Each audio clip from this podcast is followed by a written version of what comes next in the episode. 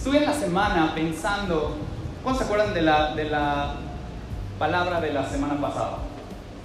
Sobre amar a Dios con nuestro corazón, con nuestra mente, con nuestras fuerzas.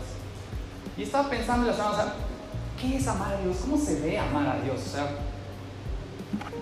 porque es muy fácil, ¿no? Es como que que amar a Dios con todo lo que es. Pero, pero ¿cómo? ¿Qué? ¿Saben?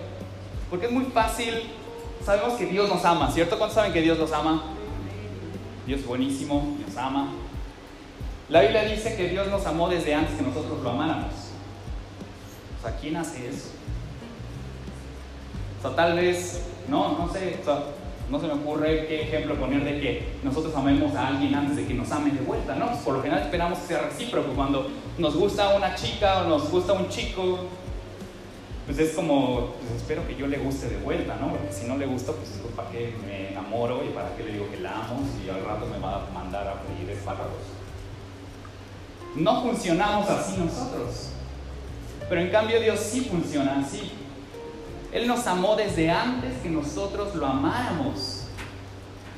Y el súper conocidísimo Juan 3:16 lo recalca. Dios amó tanto al mundo antes de que el mundo lo amara, que mandó a su Hijo para que muriera por nosotros y resucitara por nosotros para darnos vida eterna.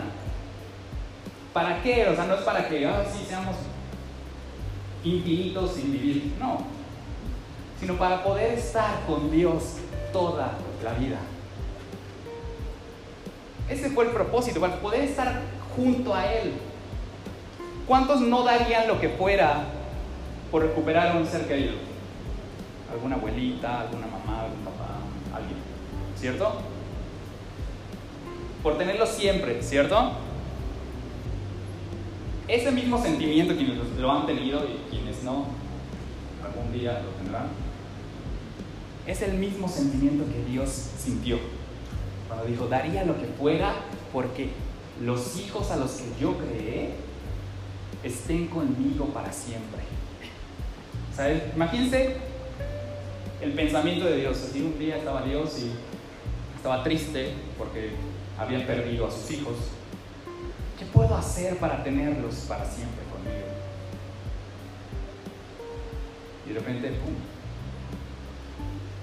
Voy a dar lo que yo más amo para poder tener a los que yo más amo. Y al final no acabó perdiendo a ninguno, acabó ganando a Jesús de todas formas y acabó ganándonos a nosotros. Dios salió ganón. Obviamente nosotros también, porque ahora ya estamos con Dios para siempre. Entonces, esa parte pues, está padre, Dios nos ama, pero ¿cómo se ve de nuestro lado? O sea, ¿cómo es amar nosotros a Dios? Con todo nuestro corazón, con toda nuestra mente, con todo. ¿Cómo es amarlo de vuelta? O sea, ¿cómo se ve? Porque siempre nos enfrascamos, sí, tienes que amar a Dios y si no lo amas, estás mal.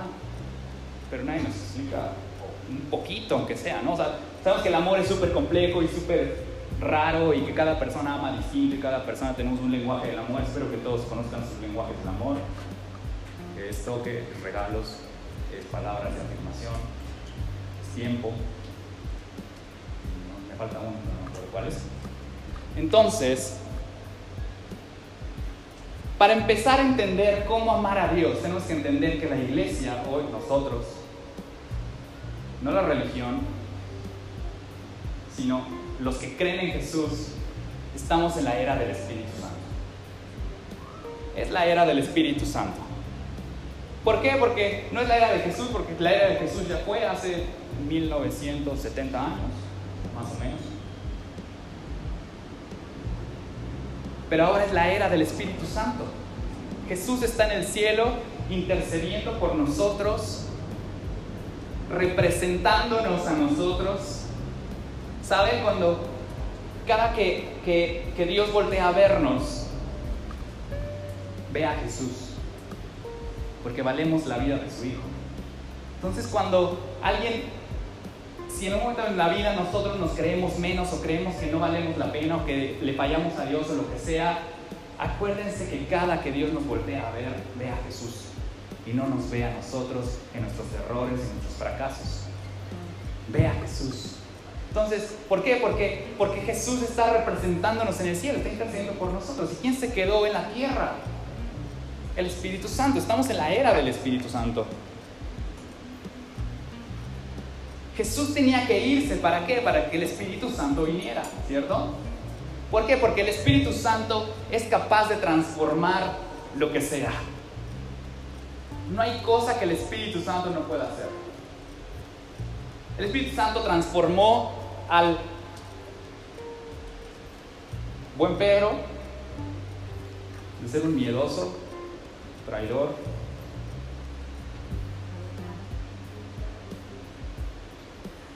dañán, a ser uno de los más grandes apóstoles de esos doce, de esa época. ¿Fue acaso Pedro que se metió al instituto bíblico? No. Fue el Espíritu Santo que transformó a Pedro de lo que era a lo que fue. ¿Por qué? Porque el Espíritu Santo es el que nos transforma, el Espíritu Santo es el que hace que seamos lo que no somos, más bien que seamos lo que verdaderamente teníamos que ser.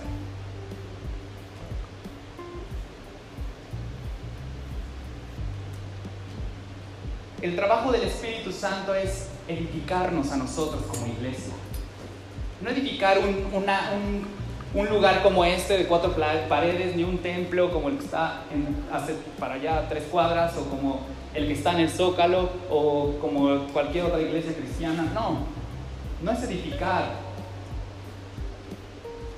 a la iglesia como institución. Su trabajo es edificarnos a nosotros.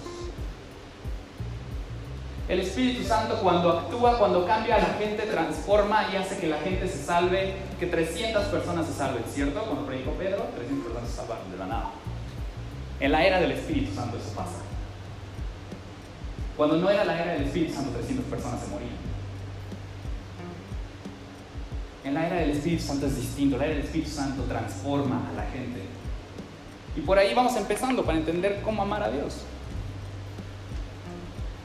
El Espíritu Santo se encarga de transformar a la gente, de hacerla sin hogar a darle un hogar, de hacerla huérfana, a adoptarlos, a hacerlos hijos. ¿Qué creen que pasa un domingo en la iglesia? Eso es lo que pasa. Eso debería de ser lo que pasara en todos los lugares que se reúnen en el nombre de Jesús que la gente que no se siente identificada se siente identificada, que la gente que no que se siente huérfana pueda sentirse en casa, que sienta que tiene un padre, que sienta que tiene una familia. Sí, no somos perfectos los humanos y podemos regalar. Pero ese es el trabajo del Espíritu Santo. El Espíritu Santo se encarga de adoptar gente para que puedan ser hechos hijos e hijas de Dios, que vengan a casa con papá y madurar a los que ya están en casa.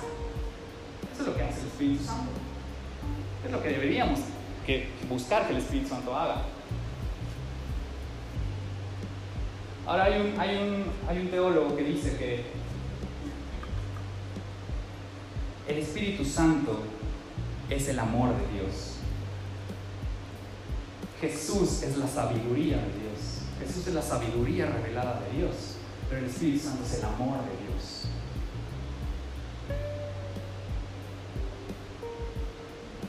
Cuando entendemos a Jesús entendemos cómo es Dios. Pero cuando tenemos al Espíritu Santo entendemos el amor de Dios. Y no podemos amar a Dios sin entender su amor.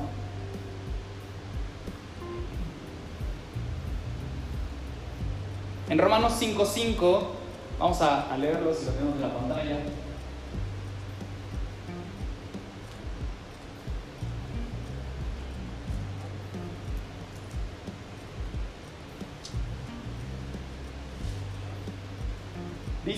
Esperanza no acabará en desilusión, pues sabemos con cuánta ternura nos ama Dios porque nos ha dado el Espíritu Santo para llenar nuestro corazón con su amor.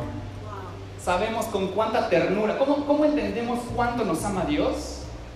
Una vez. Lo, lo podemos entender porque Dios nos ha dado al Espíritu Santo en nuestro corazón. No podemos entender el amor de Dios si no tenemos al Espíritu Santo. Si allá te encuentras a alguien que dice, sí, yo entiendo el amor de Dios, pero el Espíritu Santo, pues no, no sé ni qué es eso. No creo que haya entendido el amor de Dios. Solo podemos entender el amor de Dios cuando el Espíritu Santo vive en nuestro corazón. Y el Espíritu Santo, cuando aceptamos a Jesús, el Espíritu Santo viene a vivir en nosotros. El amor de Dios, acuérdense, el Espíritu Santo es el amor de Dios, Jesús es la sabiduría de Dios. El amor de Dios, o sea, el Espíritu Santo, viene a vivir dentro de nosotros. Y a pesar de que no somos perfectos y hacemos toda clase de cosas que lo entristecen, Él decide quedarse con nosotros. Y se pega como chicle en el cabello. Así es el Espíritu Santo. Porque Él decidió vivir en nosotros. El amor de Dios. O sea, es increíble pensar si el Dios de toda la creación, el que creó nuestra galaxia y la constelación fulanita y sutanita vive adentro de nosotros. Sí, súper Pero es más padre entender que el amor de Dios decidió vivir dentro de nosotros.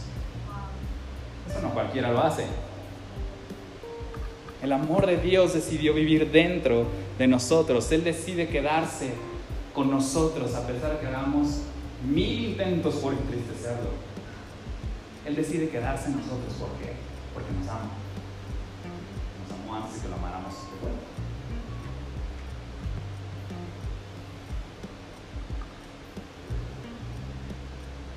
En Hechos 2.42 habla de, de la prédica de Pedro y nos podemos dar cuenta de algo. Cuando el Espíritu Santo salva a alguien, está agregando a alguien. La Biblia dice que conforme escuchaban y eran salvos, agregaban a la congregación, ¿cierto? Cuando el Espíritu Santo decide salvar a alguien, cuando salva a alguien, lo agrega. Si tú estás aquí es porque te agregaste a la congregación, te agregaste a este grupo, a este círculo. Ya no estás solo, formas parte de algo, formas parte de vida y victoria, formas parte de esta iglesia. No eres un cero a la izquierda, ahora eres un cero a la derecha que suma, que se agrega. Porque vales algo. Vales. Tú vales. Y eso solo lo, ese valor lo tenemos por el Espíritu Santo. Dios no tiene hijos ilegítimos. Dios tiene puros hijos legítimos. Estoy seguro que aquí todos somos legítimos. Y si no, te lo digo, eres legítimo. No eres ilegítimo. No estás solo, no estás sola. Él planta al solitario en familia. Somos una familia. Podemos ser una iglesia de 10 personas o una iglesia de 1000 personas. Es una familia. Podrás conocer a todos o no podrás no conocer a solo conocer a dos. Estás en familia. Perteneces. Todos pertenecemos cuando el Espíritu Santo nos salva.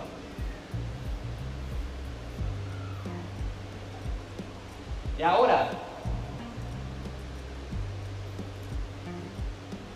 el Espíritu Santo es el amor de Dios, ¿cierto? Y amamos a Dios. Y necesitamos, si estamos en un lugar como ese, en una iglesia, en una, en una congregación, necesitamos al Espíritu Santo para amar al de al lado. A ver, al de al lado y ve si, si lo amas. ¿Por qué? Porque la gente, nosotros, somos, raros. ¿O no? La gente es rara.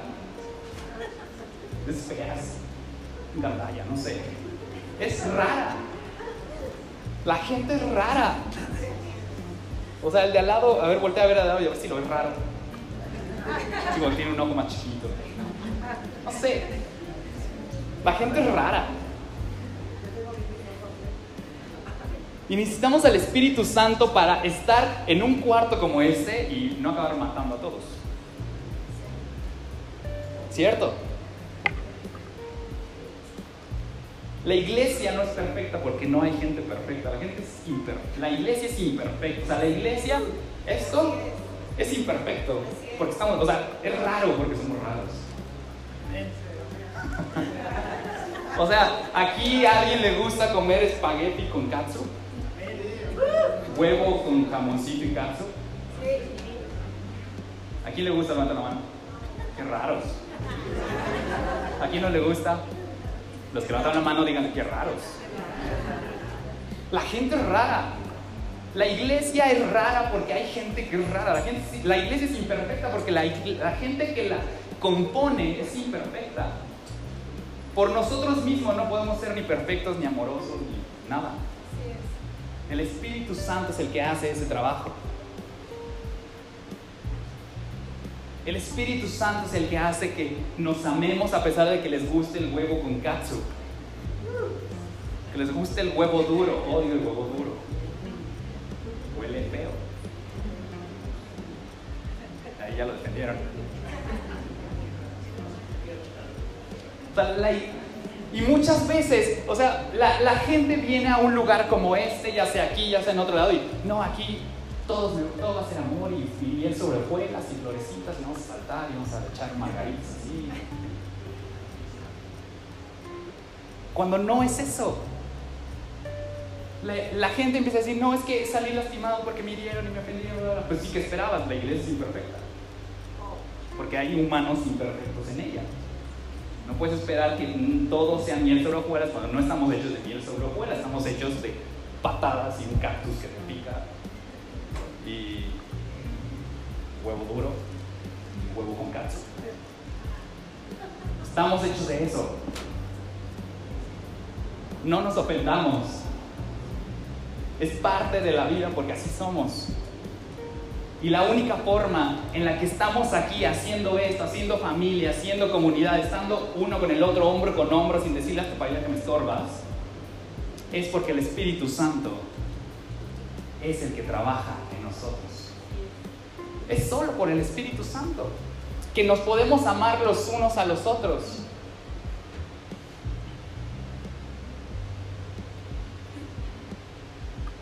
Y llegamos al punto, ¿cómo se ve amar a Dios con todo tu corazón, con toda tu alma, con todas tus fuerzas?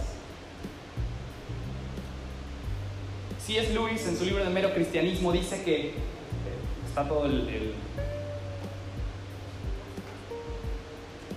sus estatutos donde explica qué es el cristianismo. Y dice, no podemos ser buenos. Dice, vamos a empezar diciendo que hay una fuerza cósmica superior a todos que nos creó. Empieza diciendo eso. Y dice, no podemos ser buenos si ese, hay una ley dentro de nosotros que nos dice que es bueno y que es malo. Y eso quiere decir que esa fuerza cósmica, si le ponemos el nombre, literal así dice en el libro, no podía funcionar en nosotros si, si esa fuerza cósmica no fuera buena y supiera diferenciar entre el bien y el mal. ¿Cómo podemos amar a los demás, porque somos la evidencia de que Dios es un Dios que ama. Esa fuerza cósmica en el libro termina diciendo esa fuerza cósmica es Dios, básicamente, y su Hijo murió por nosotros. Pero no podemos amar a nadie si el Espíritu Santo no está con nosotros. Y pensamos, sí, no, el Espíritu Santo solo está en la iglesia y, si vengo a la iglesia, ahí sí puedo amar, pero si salgo, entonces me voy a pelear con el primero que se pase. ¿Eso pasa? No. Porque hasta en lo más sutil de la vida el Espíritu Santo está actuando siempre, aunque no nos demos cuenta, en gente que ni siquiera cree. Si hay amor en el planeta, es por el Espíritu Santo. No puede, haber amor sin el Espíritu Santo. No, no es porque seamos buenas personas. Somos buenas personas por el Espíritu Santo. Aunque haya un budista que crea que es buena persona porque medita y, y siempre es buena onda y no mata animales y es vegetariano y shalala, es por el Espíritu Santo. El Espíritu Santo siempre está actuando. El Espíritu Santo es la fuerza que mueve al mundo, sin que nosotros lo demos cuenta. La Biblia dice que todo fue creado en Jesucristo, para Jesucristo y por Jesucristo. la fuerza del universo está dentro de Jesús. Jesús es el motor que le da vida a eso. Y no podemos decir que amamos sin que implícitamente esté el Espíritu Santo de por medio. Para quien sea, para lo que sea. Que se encarga el, enemigo de transversar eso. Entonces, ah, pues también amas estas cosas que son feas y estas cosas que no deberías amar. porque no puede contra el amor. Entonces vamos a desviar el amor. O sea, es como quieres cambiar el cauce de un río, no puedes contra un río, entonces, pues, entonces lo, vas, o sea, lo vas moviendo para que vaya para otro lado. Pero el agua va a seguir fluyendo. El enemigo se encarga de mover el cauce del amor para otro lado, pero el amor va a seguir fluyendo porque nace de Dios. Y es porque la gente empieza a amar otras cosas que no son las de Dios, o otras cosas que no son las que están en el corazón de Dios, no necesariamente cosas como súper espirituales ni nada. ¿Cómo sabemos que estamos amando a Dios con todo nuestro corazón, nuestra mente y nuestras fuerzas? Jesús dijo que la gente sabrá que somos sus discípulos, o sea, discípulos de Jesús, si nos amamos los unos a los otros, ¿cierto? Y dijo que para que puedan amar los unos a los otros y que se sepa que son mis discípulos, Jesús dijo, tengo que irme yo. ¿Para qué? Para que el amor de Dios venga y los redarguya y los instruya y los exhorte. ¿Cómo somos discípulos de Dios? ¿Cómo somos discípulos de Jesús? Al amarnos los unos a los otros. Para voltear de lado y sonreír bonitamente.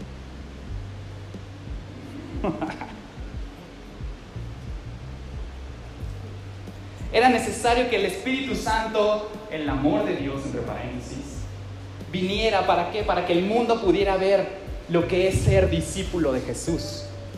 Discípulo de Jesús no es venir a la reunión desde las 9 de la mañana. Discípulo de Jesús no es ayunar 200 días al año. Discípulo de Jesús no es siempre traer la Biblia abajo del brazo. Discípulo de Jesús no es solamente escuchar música que hable de Dios. Eso ni existía antes. Ni existía la Biblia antes, básicamente. No existían ni las iglesias. Ibas a la sinagoga y tal. Ser discípulo de Jesús es amar a tu prójimo como a ti mismo. Ama a Dios y ama a los demás. Y una clase de discipulado, dijimos, ¿cómo amas a los demás? Amándote a ti mismo. Entonces, si es una lista de las cosas que amas es Dios, tú y los demás. Tienes que amarte tú primero para poder amar a los demás, pero tienes que amar a Dios para amarte a ti para amar a los demás. Entonces, nada de que no, yo hasta el último porque tengo que amarme y nada, porque si no voy a ser egoísta. No, nada, tú tienes que amarte primero, tienes que cuidar tu salud, tienes que dormir bien, tienes que amarte, aceptarte como eres tampoco. O sea, ama, a ti para que ames a los demás. Ama a Dios para que te ames a ti. Porque amando a Dios entiendes quién eres. Entonces,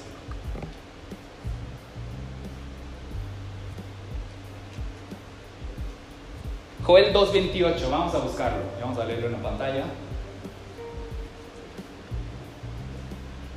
Si tienes duda de cómo amar a Dios, es ser discípulo de Jesús. ¿Cómo eres discípulo de Jesús? Amando a tu prójimo.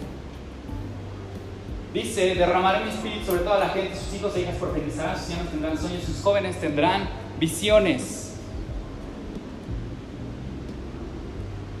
Joel vio, o sea, en la época de Joel no era la época del Espíritu Santo, era cuando la gente, 300 personas morían, ¿cierto? No era cuando 300 personas eran agregadas y salvas. Y Joel vio que dijo que cuando el Espíritu de Dios, el amor de Dios, descendiera sobre la gente, se iba a profetizar, se iban a tener sueños y visiones. Y les quiero dejar una bombita de que Amar a Dios es profetizar lo que Dios dice, es soñar con lo que Dios dice, es tener las visiones que Pero no solo para nosotros, obviamente, porque si no, no seríamos discípulos de Jesús, porque nos amaríamos solo a nosotros mismos. Vi una frase en Facebook hace como dos semanas que dice, y seguro muchos la vieron, ya creo que ya es mucho eso de amarnos a nosotros, ya estaba increíble lo que tenemos que empezar a hacer es amar a los demás. Ya hemos trabajado en nuestro autoamor. O sea, toda la sociedad ahora ya es como, amate tú mismo y tú primero, bla, bla. Súper, ya.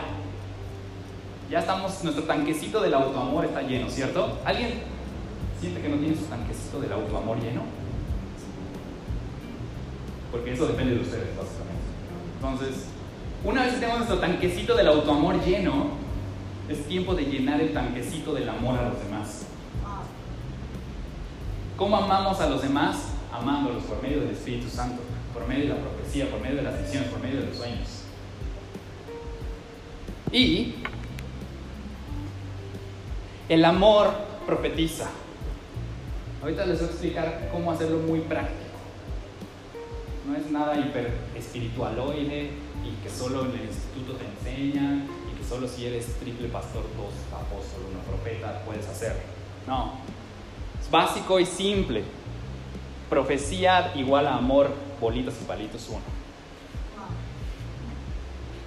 ¿Por qué, dice, ¿Por qué les digo que el amor profetiza? ¿Por qué dice aquí que cuando el amor de Dios venga sobre nosotros vamos a profetizar? ¿Por qué? Porque el amor es audible. No puedes amar a alguien en secreto, o sea, se puede amar a alguien en secreto, pero de nada sirve, ¿cierto? ¿A cuántos de aquí les gustaría que solo los amaran en secreto? ¿A cuántos les gustaría que los amaran en público? Siente bonito que te amen en público, ¿no? Te digan, eres increíble y me caes muy bien y creo que te quiero y creo que te amo y me encanta como eres, bla, bla, bla. El amor es audible.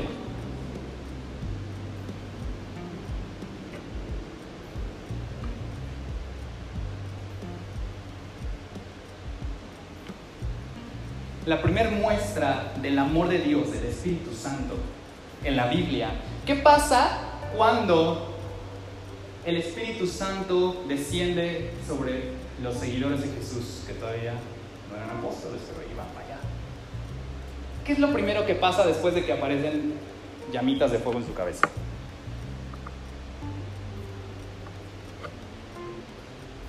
¿Ah? Pedro se levanta, ¿cierto? ¿Y qué hace? Da el mejor sermón que se haya dado en la historia de la iglesia primera. Y si lo unimos con el amor es audible, el Espíritu Santo inspiró a Pedro, el amor de Dios inspiró a Pedro para hablar en voz alta, audible, a todos los gentiles que estaban de visita en Jerusalén, que no hablaban hebreo. ¿Y qué dice la Biblia? Que todos los visitantes decían, ¿por qué están borrachos? ¿Por qué estoy escuchando mi idioma? El amor de Dios se manifestó hacia los demás en el idioma, en su idioma natal, audiblemente. El amor, el amor es audible. La primera manifestación del Espíritu Santo fue el amor. Todos escucharon el mensaje de Pedro sobre quién era Jesús en su propio idioma. Dios no hizo distinción de que, ah, no, como no son judíos, entonces ahí búsquense Google Translate para que les ponga qué dijo Pedro en hebreo. O si no, vean luego YouTube y le ponen subtítulos para que entiendan, porque no voy a hablar en otro idioma que no sea el que yo digo. No. La primera muestra del amor de Dios fue ser audible para todas las lenguas que estaban en Jerusalén. Y nunca lo habíamos visto así, como, pues solamente estaban llenos del Espíritu Santo. No. El propósito de llenar a alguien del Espíritu Santo es poder manifestar el amor de Dios hacia los demás estás diciendo lo que Dios quiere que digas. Y lo estaban diciendo en su idioma. El amor de, amor de Dios es audible. En 1 Corintios 12, estuve viendo ayer una, una enseñanza que estuvo buena de por qué existe el libro de Corintios. Básicamente la iglesia en Corinto era la peor iglesia del mundo. Es más, nadie sabe ni por qué, o sea, te pones a pensar, no tendría ni por qué aparecer en la Biblia. Todo lo que podían haber hecho mal lo hicieron mal. ¿Cierto? O sea, eran tan malas que veían bien que el pastor principal se acostara con su mamá. Estaban bien. Y aún así profetizaban y shalala. Corintios, 1 Corintios 12 habla acerca de animar a la gente a que siga profetizando. Es como, Pablo, ¿estás en tus cinco sentidos? ¿Cómo le dices a, una iglesia que está pésima que siga profetizando? Los, los animas a que profeticen. Que dijimos que la profecía es el amor de Dios, ¿cierto? ¿Cómo los animas a que sigan demostrando el amor de Dios? ¿Estás loco? Yo que tú ni siquiera me, me acordaba que tenía una iglesia en Corinto, básicamente. Es como la peor iglesia del universo. Pero luego en Corintios 14, no, en 13, habla del amor. Y luego en el 14 vuelve a hablar de la profecía. Es como un sandwichito. ¿Por qué? Porque la profecía de Dios es el amor. Dice, sí, ya sé que están totalmente de cabeza, pero les animo a que sigan manifestando el amor de Dios, porque es lo que los va a hacer cambiar. No como en el siglo XXI que, ay, hiciste algo mal, entonces ya nunca puedes profetizar y vete de la iglesia, no te queremos, bla, bla, bla, bla, bla, bla. Sino es como que, a ver, estás mal, pero no te voy a frenar que sigas hablando del amor de Dios. Te animo a que te rectifiques, pero no dejes de profetizar, no dejes de hablar del amor de Dios. No somos quien para terminar de hablar del amor de Dios.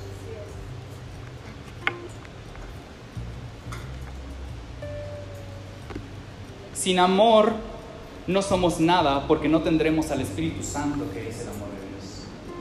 Literal, el amor es el combustible del mundo, es la fuerza del mundo, literal, el Espíritu Santo. O sea, Espíritu Santo, paréntesis, amor de Dios, amor de Dios, paréntesis, Espíritu Santo, como lo quieran ver.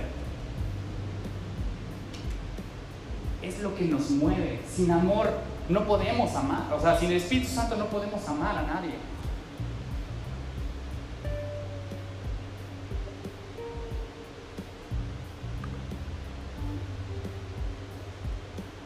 Si no hemos, si muchas veces no sentimos amor es porque tal vez el Espíritu Santo lo estamos frenando. Acuérdense que Él vive y se pega a nosotros, con chicle en cabello. No se va a despegar. Podemos hacer mil cosas y se va a quedar ahí porque nos ama. Pero sí podemos taparnos los oídos para cada que nos habla.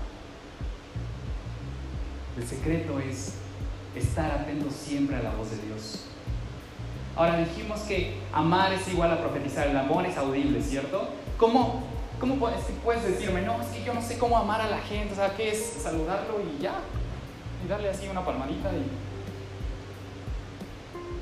El amor es audible, ¿cierto?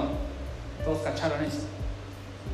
¿Cómo hacemos audible nuestro amor para los demás? En Joel dice que la profecía es el amor, cuando recibimos el amor de Dios profetizamos. Y les quiero dar tres puntitos, tres guías que pueden hacer que es lo más básico del mundo. El amor, entre paréntesis profecía, entre paréntesis Espíritu Santo. Cuando nosotros queremos demostrarlo a alguien más, el amor construye, incita y anima. La profecía debe de construir, incitar y animar. Cuando hablemos con alguien tenemos que siempre construirlos, incitarlos y animarlos. Construir sus vidas, incitarlos en el llamado que Dios les ha dado y animarlos a cumplir su llamado. Eso es mostrar el amor de Dios. No podemos decir, sí, te voy a profetizar, no sé qué, pues si no cumples esas tres de cajón. Es que yo te amo mucho, sí, pero nunca me has construido ni me has incitado a seguir mi llamado, ni me has animado a perseguir mi llamado. Cuando hablemos con alguien aquí o allá afuera, en la oficina, en la escuela, en la calle, en el Uber, en el taxi, en donde sea.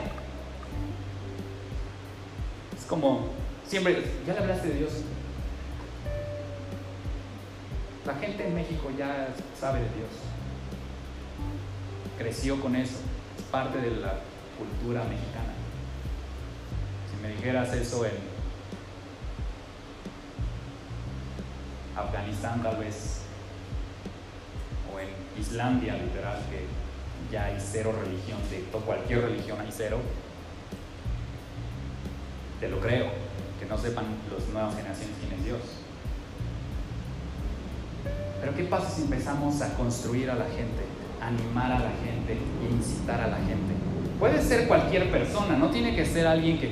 ¿Y usted, señor taxista, conoce cuál es el llamado de Dios? No. Y usted, barista del, del Starbucks, sabe cuál es el llamado de Dios a su vida. A ver, director de mi universidad, usted sabe cuál es el llamado.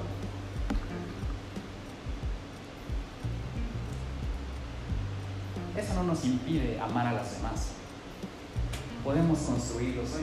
Director, lo que hizo estuvo súper bien, me gustó que haya hecho ABCD, lo insto a que siga haciendo eso, lo incito a que siga buscando que el currículo se mejore, que las, las clases, los profesores, shalala, shalala, y cuenta conmigo, lo animo a que lo siga haciendo bien.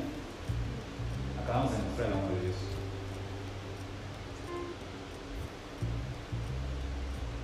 Acabamos de profetizarlo, acabamos de ser audible el amor de Dios. Si lo haces recurrentemente, te vas a decir, oye, ¿por qué lo haces? Y ahí es cuando, pues, pues ah, es que Dios lo ama. Solo digo lo que Dios dice lo que yo veo que hace. Y ahí se cumple el círculo. Eso es amar audiblemente, eso es tener el amor, eso es cumplir Joel 2.28. Sí, hay otra parte ya de los que tienen el, el, oficio de profeta, que hablan de cosas que vendrán, es, es otro tema. Pero cualquiera puede profetizar el amor de Dios a sus semejantes. Lo puedes hacer al ratito que termine la reunión. Y no tienes que hacer como que, ah, sí, Espíritu Santo, y ya, Eso no lo haces en la oficina, ¿cierto? Es así de fácil. Necesitamos cristianos que se preocupen más por los demás. No solo en la iglesia, está increíble. ¿Por qué? Porque eso pasaba en la iglesia primitiva. O sea, en la iglesia primera, cuando alguien se volvía cristiano, por eso la Biblia decía que vendían sus cosas. Porque cuando alguien se volvía cristiano, te excomulgaban de la comunidad judía. Y te quedabas sin nada. Entonces, la comunidad de la iglesia, lo que tú vas a vender mi terreno y te doy la mitad para que puedas comer y mantener a tu familia se preocupaban por los demás, no es de que, oh sí, todos somos cristianos y vamos a bailar y, ah sí, te amo tanto que te regalo mi terreno. No. Respondía a algo. No tienes nada porque te corrieron por ser seguidor de Jesús. Yo te doy.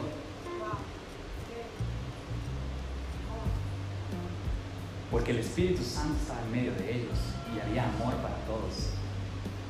Veían a una viuda que no tenía nada iban y la ayudaban, no era que, oh, sí, vamos a la buena obra del día, no.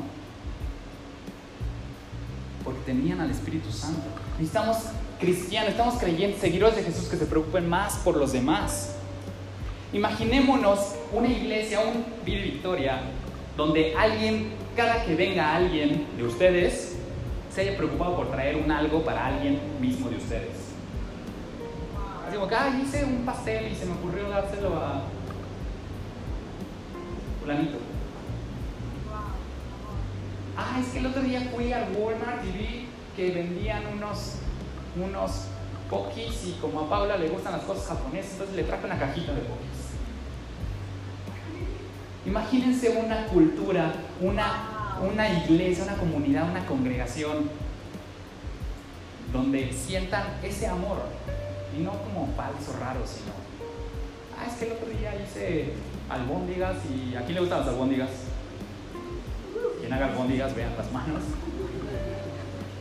El otro día hice huevito duro y allá le en el huevito duro, entonces voy a traer otro huevito duro. Hice huevito con katsu y, y traje un poquito de katsu para allá. Les gusta el huevo con katsu. Imagínense una comunidad así que empiece así en chiquito. Poco a poco va a ser normal para nosotros, entonces al rato allá afuera va a ser normal hacerlo. Es eso, o sea, ¿cómo queremos estar allá afuera y acá adentro? Pues ni siquiera es como, ah, vale. Oye, es que vi que te gusta eh, los charritos que venden en la tiendita de aquí atrásito de esta. Entonces, mira, te compré unos. O vi unos súper buenos, raros, que no los había visto en el súper. Te traje unos desde allá afuera. Nada de que te invito el talento. No. Cosas raras. Somos raros, ¿no? Entonces necesitamos cristianos que se preocupen más por los demás, que demuestren verdaderamente el amor de Dios a los demás, porque al mostrar el amor de Dios a los demás, vamos a estar amando a Dios con todo nuestro corazón, Eso es amar. ¿Cómo se ve? Es eso. Amando a los demás. El amor construye a la iglesia. Es lo que mantiene el amor de Dios, entre paréntesis, el Espíritu Santo. Lo que mantiene junta a la iglesia. Por eso las iglesias que no tienen el Espíritu Santo, todos se pelean contra todos y todos se atacan entre todos. Dejan en evidencia la imperfección que es la iglesia porque hay gente imperfecta. Nunca vamos a dejar de ser imperfectos porque acuérdense que nuestra meta es llegar a ser como Jesús, pero está canijo con esto que tenemos. Por eso cuando Jesús regrese nos va a dar un cuerpo nuevo, nos va a glorificar y vamos a poder cumplir nuestro propósito final de ser como Jesús.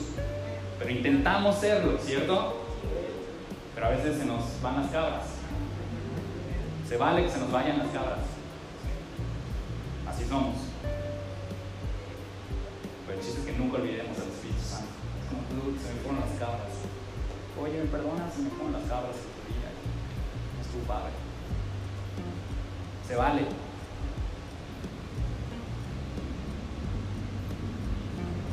Si no tenemos el amor de Dios, destruiremos todo a nuestro paso porque los humanos somos destructivos.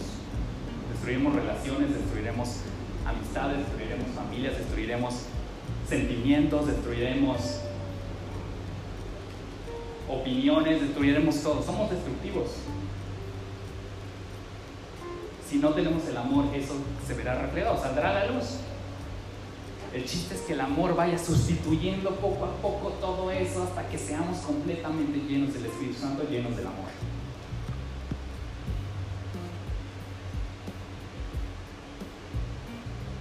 Movernos en amor es buscar a alguien a quien construir, a quien incitar en el llamado de Dios y a quien animar.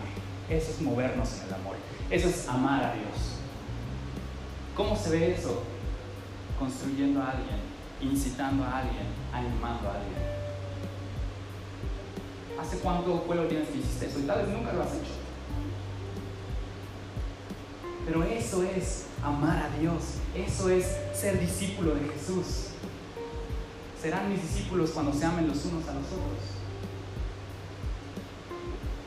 Serán mis discípulos, para, para eso me tengo que ir, para que el Espíritu Santo venga y pueda ser audible para los demás. Pueda ser un ejemplo para los demás, pueda ser visible para los demás.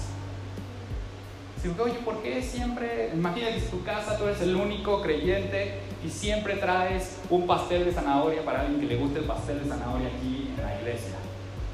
Y de repente ¿por qué siempre llevas un pastel?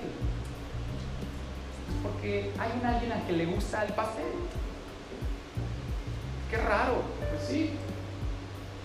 Y eso es raro. El amor de Dios es raro.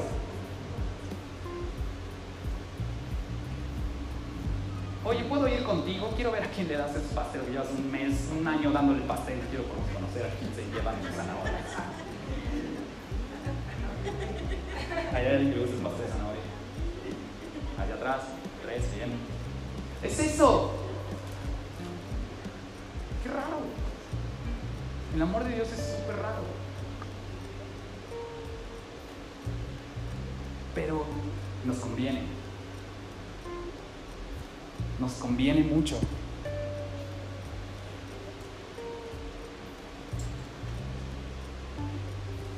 Y tal vez estás aquí y dices, es que no sé si puedo amar a Dios, porque no sé si el Espíritu Santo está dentro de mí, no sé, está todo loco y raro y mi cabeza va a explotar si pienso en eso, porque no sé si sí Dios es Dios y bla, bla, bla. Pero quiero amar a Dios, porque, pero no sé si sí estoy bien, no sé.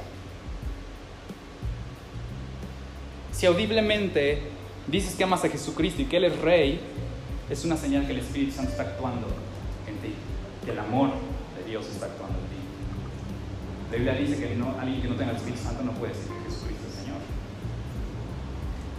Si tú vienes aquí y ya por lo menos dijiste una vez, es que sí, Jesús es el Rey de mi vida, automáticamente estás reflejando que el Espíritu Santo de Dios está actuando a través de ti. Así que no tengas duda.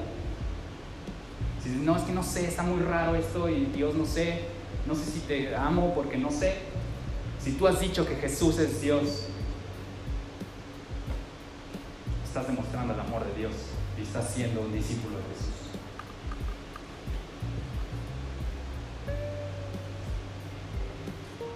Si tú sientes empatía por el que está al lado de ti, por alguien que tienes en la semana al lado de ti,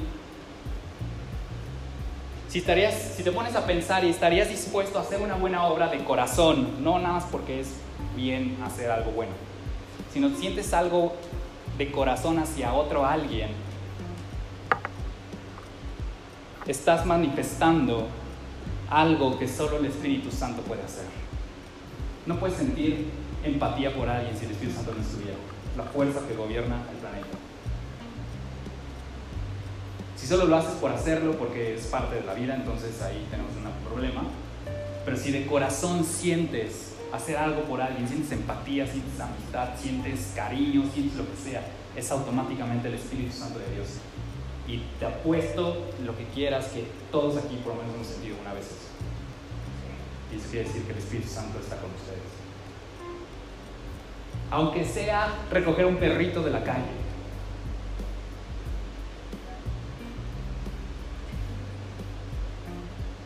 Eso quiere decir que el Espíritu Santo de Dios está actuando sobre ustedes. ¿Por qué? Porque estamos amando. Estamos amando. Porque Jesús dijo, son discípulos y se aman los unos a los otros, ¿cierto? No podemos amar a Dios si no tenemos al Espíritu Santo y todo lo que acabamos de decir es una evidencia de que tenemos al Espíritu Santo, por consiguiente estamos amando a Dios. lengua. No podemos amar a alguien si no tenemos al Espíritu Santo. Si tenemos al Espíritu Santo estamos amando a los demás, por lo tanto estamos amando a nuestro vecino, por lo tanto somos discípulos de Jesús, por lo tanto estamos amando a Dios con nuestro corazón, nuestra mente, nuestras fuerzas. Ponte bien. Vamos a terminar con, con algo, Padre. Y si tú nunca has dicho, Jesús, quiero que seas el rey de mi vida. Podemos hacerlo ahorita. Acuérdate que no es nada hiperespiritual, ni nada raro, ni nada. Solamente es, hey, sí puedo amar. O sea, cada vez hay más gente que dice, no, soy una piedra yo no amo a nadie, soy un robot y no siento sentimientos y bla, bla. Voltea con el tienes al lado y sonríe.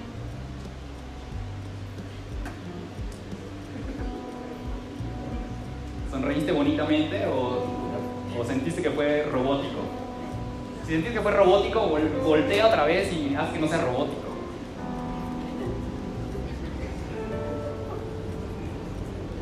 Estás siendo empático, estás empezando a reflejar un poco de lo que es el amor de Dios.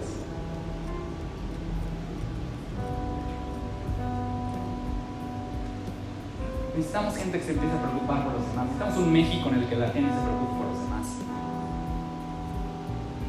es cómo cambiaría nuestro México hermoso si empezáramos a preocuparnos por los demás.